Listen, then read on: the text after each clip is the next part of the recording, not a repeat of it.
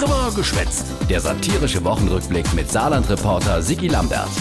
Die Wochlo Landtagssitzung mit einem völlig überraschenden Antrag der CDU. Beschlussfassung über den von der CDU-Landtagsfraktion eingebrachten Antrag betreffend Schaffen statt Schwätzen. Ja, wie jetzt? Äh, schaffe, die SPD war ganz perplex. Schaffen statt Schwätzen. Ist das wirklich die Art, wie wir uns hier auseinandersetzen wollen? Geht ja wohl gar nicht.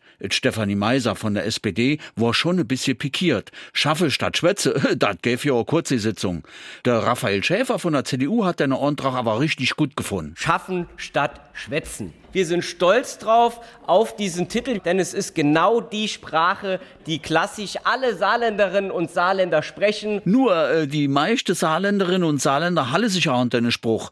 Die Landtagssitzung der GEA hat fast sieben Stunden gedauert und geschafft wurde vor allem die Zuhörer. Seien Sie doch nicht so despektierlich. Jo, ist ja gut. Es hat ja auch noch einen anderen Antrag gern. Die SPD will, dass Jugendliche schon ab 16 wählen dürfen. Die CDU ist dagegen, obwohl bei der Europawahl das Wahlalter schon auf 16 runtergesetzt ist. Wissen Sie, wie man der 17-Jährigen erklärt, warum sie zwar das Europaparlament wählen darf, aber nicht den Ortsrat, in Bebelsheim. Ja, Frage von Kira Braun, SPD, an Raphael Schäfer von der CDU. Ich halte das gelinde gesagt für einen Skandal. Der Schäfer hat daraufhin die SPD mit einem ziemlich schräge Gegenargument konfrontiert. Es wäre doch ein Widerspruch. Dass man auf der einen Seite einfache Handyverträge erst mit 18 Jahren abschließen darf, aber auf der anderen Seite das Wahlrecht eben von Minderjährigen ausgeübt werden soll. Also, lieber Raphael Schäfer, ich vermute mal ganz stark, dass nicht bei all 18-Jährigen, die wo ein Handyvertrag unterschreiben, der Reifeprozess so hundertprozentig abgeschlossen ist.